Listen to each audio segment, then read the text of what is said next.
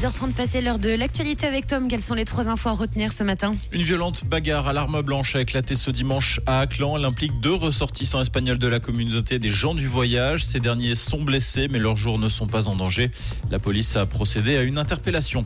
Le montant des primes d'assurance maladie va être dévoilé aujourd'hui à Berne. Après une hausse de 6,6% l'année dernière, un bond de 8 à 9% est attendu pour 2024.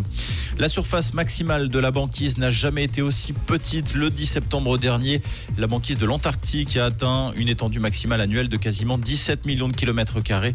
Il s'agit du plus bas maximum depuis le début des mesures en 1979. Rouge, l'actu revient à 7h.